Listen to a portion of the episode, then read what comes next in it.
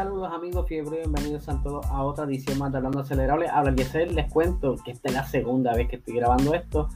Resulta que hace una hora atrás o dos eh, grabé esto, pero eh, me di cuenta muy tarde de que nunca se grabó. Y cuando voy a hacer los ajustes para subirlo a YouTube me di cuenta de que no se había grabado nada. Pero nada, continuamos. Les quiero recordar que este viernes tendremos la gran entrevista con Dani Moreno, piloto español de la escudería Mercedes de esports. Entrevista que ya grabamos y estuvo súper interesante. Nos habló sobre cómo llegó a Mercedes, qué hacía antes, cómo es esto del esports. Hablamos de cómo será entonces quizá, ¿verdad? Especulando la nueva eh, filosofía de aerodinámica, todas esas cositas, así que no se lo pueden perder. ¿Y dónde estará esto? Pues esto va a estar disponible a través de nuestra cuenta de Patreon. Esto es en patreon.com slash Sports. ¿Cómo acceso? Puedes accesar directamente desde tu computadora a través de patreon.com y nos busca como PR Sports o lo bajas a tu aplicación en tu teléfono móvil o tableta como Patreon y eh, luego que te hagas la cuenta, nos buscas en el search como PR Racing Force, donde ya vas a tener ahí todo el contenido disponible que hemos grabado hasta el momento, incluyendo obviamente esta gran entrevista que es la primera del año. Vienen varias más por ahí que estamos cuadrando ya. Así que nada gente, vamos a comenzar con el episodio de hoy. Les cuento sobre Maserati. Maserati, para los que no sepan, Maserati es una compañía de carros lujosos italianos donde ellos ya hace muchos años atrás habían participado de diferentes categorías, entre ellos la Fórmula 1, ellos fueron campeones en la Fórmula 1 para allá, para el año 1954 y 57, conducido por nada más y nada menos que un Juan Manuel Fangio en ese, en ese entonces. Eh, pero también ha estado compitiendo en un momento dado en otras categorías, pero de un momento dado lo dejamos de ver y ahora están anunciando su entrada a lo que será entonces la Fórmula E. Ya ustedes saben que la Fórmula E es como un Fórmula 1, pero totalmente eléctrico, nada de gasolina. No lleva mucho tiempo, ellos creo que comenzaron cerca del 2013-2014, si la mente no me falla. Y pues eh, poco a poco han ido eh, evolucionando y ya para entonces eh, Maserati va a entrar no en esta temporada, sino en la temporada 2023. Eh, ellos estarán preparándose durante todo este año y curiosamente Mercedes sale y ellos entran, al igual que Audi había dicho que iba a salir. Ustedes saben que la Fórmula E estaba pasando como por un momento medio extraño porque estaba haciendo también una evolución en los diseños no, no muchos de los equipos estuvieron muy de acuerdo con esto, pero eh, Maserati quiere entrar, obviamente eh, quizás sea una antesala a ver a Maserati más seguido eh, en otras categorías, maybe, no se sabe todavía si entrará a la Fórmula, a la Fórmula 1, pero todo depende entonces qué decidan hacer con esos motores en el 2026. pero por aquí tenemos las expresiones de David Grassi, que es el director de, producción, si no me equivoco, por aquí lo tengo. Ajá, déjame agrandarlo. Aquí tenemos David Grassi, director de operaciones de Maserati, donde nos dice, somos la primera marca italiana. Pero déjame leer desde el principio, que tiene una palabra, eh, una frase bien interesante. Dice, volver al futuro, volver a la carrera. Este es el lema elegido para celebrar el evento. Así lo explica David Grassi, que es el director de operaciones de Maserati, donde también nos dice, somos la primera marca italiana que entra en la Fórmula E. Es un momento muy feliz para nosotros. Las carreras están en el ADN de Maserati. La compañía no estaría completa si no compitiera. Hemos madurado esta decisión eh, los últimos eh, dos años y medio. Ahora tenemos la tecnología, los socios de... Perdón, me perdí aquí. Tenemos la tecnología y los socios de referencia y todo lo que necesitamos. La Fórmula E es una categoría global cercana a la gente y la nueva idea de movilidad eléctrica. La combinación de todas, las, eh, de todas estas situaciones nos empujó a competir en esta categoría. Queremos entonces, eh, queremos desarrollar con fuerza una sinergia que nos permita transferir los conocimientos tecnológicos de la pista a las carreras. Por ejemplo, con el motor Netuno que impulsa el MC20. Ya hemos logrado este objetivo tomando prestados los conocimientos directamente de la Fórmula 1. Queremos el mismo resultado para nuestros coches eléctricos de los que esperamos un impulso a entrar en esta categoría. Esto, como les dije, es eh, un super anuncio para lo que será entonces eh, la Fórmula E que necesita ese empujón, ya que están como que quizás en, en un sub y baja de lo que es eh, popularidad. Y pues eh, con esto de la salida de Mercedes, pues como que no fue muy de buen gusto para los fanáticos. Pero nada, ellos vienen por ahí con una nueva era también, unos nuevos diseños. aunque físicamente no se nota mucho, pero tiene que ver mucho con las baterías y, y los motores eléctricos, entre otros detalles más pero es cuestión, ¿verdad? De cómo se adaptan y ver cómo evoluciona esto, porque sabemos que en un momento dado este va a ser el futuro, eh, aunque no muchos lo abrazan de esa manera, pero vamos a ver qué sucede. Vamos a continuar con otra compañía eh, italiana, que estoy hablando de nada más y nada menos Ferrari. Ustedes saben muy bien que Ferrari lleva muchos años construyendo carros, no tan solo comercial, sino también carros de carrera, Estamos hablando de los años 1913, 1914, maybe un poco antes, porque para entonces ellos decidir competir en ese entonces, ya de un momento a otro debieran haber tenido algún prototipo mucho antes. Pero se sabe que aparte de la Fórmula 1, ellos han tenido eh, protagonismo en otras categorías, no tan solo en la Fórmula 1, ellos han tenido eh, varios campeonatos eh, obtenidos por ejemplo, en el Campeonato Mundial de Sport Prototipos tienen 15 títulos de constructores, en las 24 horas de Le tienen 9 victorias, en las 24 horas de Daytona tienen 5 victorias y ojo aquí, porque ustedes saben que ahora con esto de la WEC, que ellos quieren como que de cierta manera fusionarse en ciertos eventos, traer a la competencia de eh, endurance, o sea, de rendimiento de la FIA junto con las carreras también de, de endurance de la IMSA, fusionarse y competir juntos en, diferentes, en ciertas pistas en específico. Y pues ellos ya están preparando entonces todo lo necesario para comenzar en el 2023, que es cuando comienza de por sí esta nueva, este nuevo reglamento.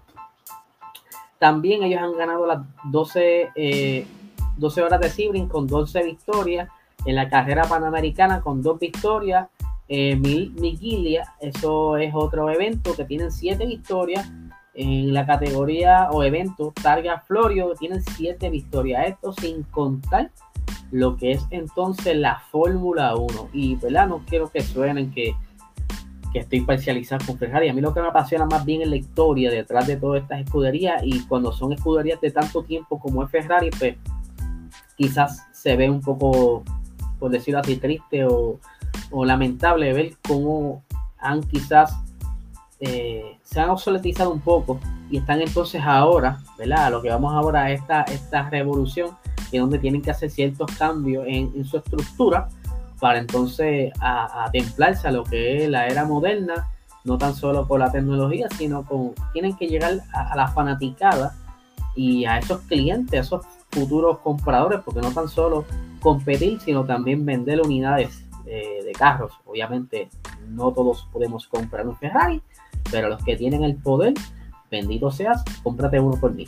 A lo que voy es que tanto tiempo estando y se han quitado de diferentes categorías y han estado planificando entrar en otras, pues ustedes saben que donde más se ha mantenido quizás eh, sonando ha sido la Fórmula 1 y en las diferentes categorías pequeñas de GT, pero entonces ellos ahora eh, hubieron unos cambios en de estructura, donde los vamos a discutir ya más o menos adelante, donde también se está rumorando, y esto lo ha dicho también Guille de G90PR, que se está rumorando, porque todavía no ha sido oficial, de que el, que era CEO de la Fórmula 1 como tal, eh, perdón, de la FIA, Jan Todd, se está rumorando entonces de que él eh, se quitó, por decirlo así, de la FIA para entonces entrar como consultor en Ferrari. Para los que no sepan, John Todd fue parte de esas victorias cuando tuvo Michael Schumacher en ese entonces y pues eh, quiere dar quizá ese expertise a, a, esta nueva generación que está trabajando ahora dentro del equipo de, la, de Ferrari. Pero vamos entonces a ir explicándole un poco de lo que será entonces esa nueva estructura de como pasa en muchas muchas compañías. No ves resultados vamos a cambiar el juego a ver quién tiene mejores ideas y quién se organiza mejor y quién saca más provecho de, tal cosa x cosa verdad a los que están en YouTube están viendo ahora mismo una fotografía de montada obviamente de lo que pudiera ser entonces el Fórmula 2022 eh, de Ferrari eh, en, la, en, la, parada de pits obviamente esto no es real es un fotomontaje pero se ve súper interesante.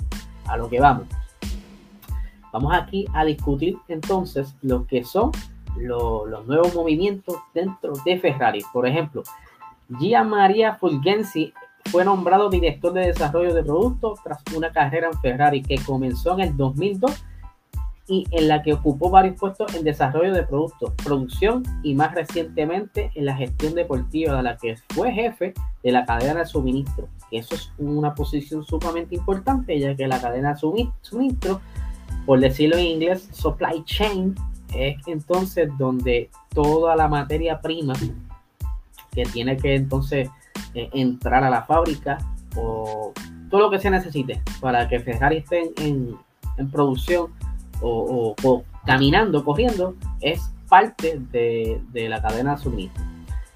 Continuando por aquí, Ernesto La Salandra, nombrado director de investigación y desarrollo, se une a Ferrari procedente de ST Microelectronics, que era anterior empresa del nuevo CEO Vigna, que es el, el nuevo CEO de Ferrari donde ha acumulado más de 20 años de experiencia en el innovador sector de alta tecnología. Continuando por aquí, Felipe Criff, que ya trabaja en Ferrari, será eh, su suplente y capitalizará más de 35 años de experiencia en el sector de la automoción o en inglés automation. ¿Qué quiere decir con esto?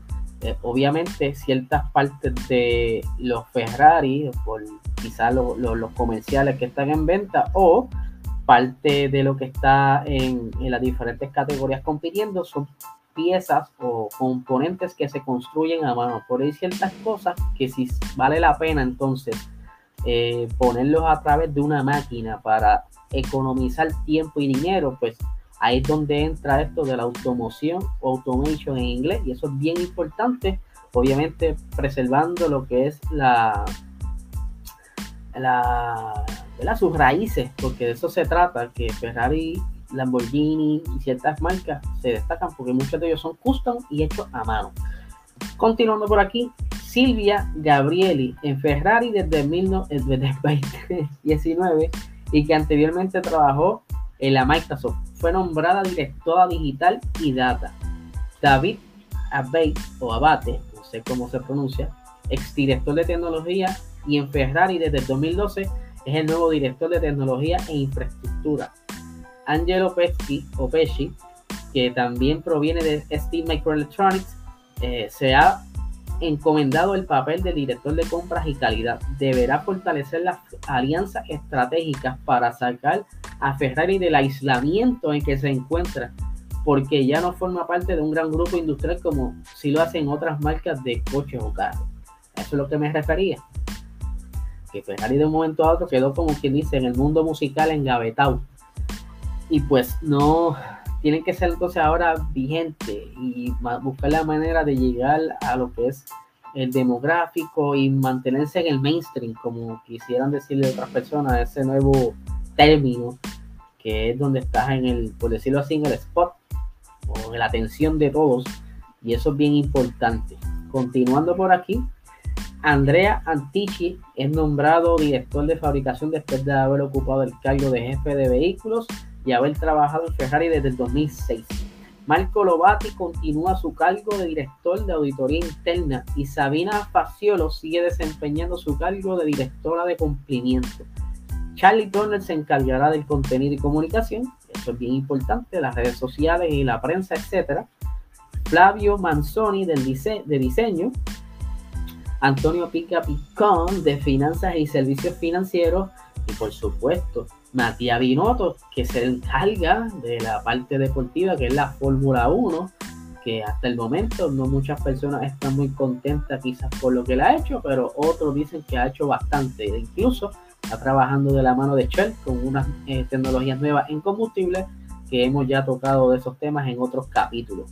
Continuando por aquí, Michelle Antonazzi de Recursos Humanos, los, eh, de Recursos Humanos, los aspectos legales serán tarea de Carlos Daneo y finalmente Enrico Galiera se le encomendará el marketing y comercio. Eh, de verdad que esto está súper interesante cuando hay cambios así, pues a veces se asustan porque pueden que hayan despidos, pero Ferrari es una compañía italiana donde no, su filosofía no es despedir, al contrario, es a favor del empleado, obviamente derechos que fueron peleados en algún momento, no es que se lo dieron porque así lo quisieron los empleadores, pero eh, ellos defienden mucho al empleado eh, y esta, este movimiento es más bien buscando mejoras y buenos resultados. Y como les estaba hablando, les voy a mostrar ahora, antes de terminar el episodio, el prototipo que han estado hablando los diferentes medios, lo que pudiera ser entonces el Hypercar para ser utilizado en el 2023 en las categorías de Endurance, lo que son la WEC, que él va a comenzar a, competir para entonces con el fin de entrar en las 24 horas de Le Mans. Y si hacen entonces ese partnership entre la IMSA y la FIA, competir entonces en Estados Unidos en contra de los prototipos de Estados Unidos, que son los de Ganassi, los, prototipos de Honda y cositas así, que eso va a estar súper interesante, que es como decir aquí en Puerto Rico, eh, en, la pista de Salina, Estados Unidos versus Puerto Rico, cositas así. Por en este entonces sería Europa y Estados Unidos, un tema súper interesante. Así que gente, les recuerdo que este viernes a través de nuestra página de patreon.com slash estará saliendo la entrevista al piloto de Mercedes Dani eh, Moreno, que estuvo participando recientemente en la temporada y todavía sigue siendo piloto, trabajando desde la fábrica Mercedes, allá en, Inglaterra, si no me equivoco. Cuando mete las patas, está hablando aquí disparate. Eh, pero sí, va a estar bien interesante. Ya tenemos la entrevista grabada, así que es cuestión de que la vamos a publicar el día viernes. Así que nada, gente, que tengan excelente tarde.